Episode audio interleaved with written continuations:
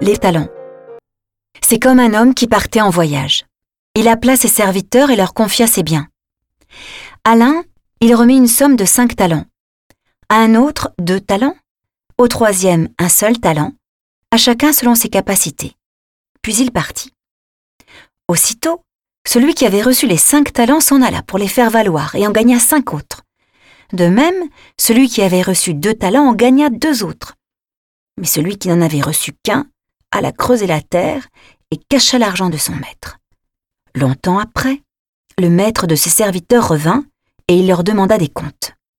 Celui qui avait reçu cinq talents s'approcha, présenta cinq autres talents et dit Seigneur, tu m'as confié cinq talents, voilà, j'en ai gagné cinq autres. Son maître lui déclara Très bien, serviteur bon et fidèle, tu as été fidèle pour peu de choses, je t'en confierai beaucoup. Entre dans la joie de ton Seigneur.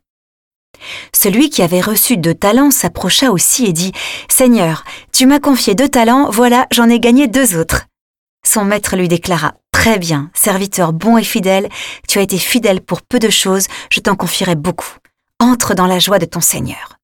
Celui qui avait reçu un seul talent s'approcha aussi et dit Seigneur, je savais que tu es un homme dur, tu moissonnes là où tu n'as pas semé, tu ramasses là où tu n'as pas répandu le grain, j'ai eu peur, et je suis allé cacher ton talent dans la terre, le, le voici, tu as ce qui t'appartient. Son maître lui répliqua.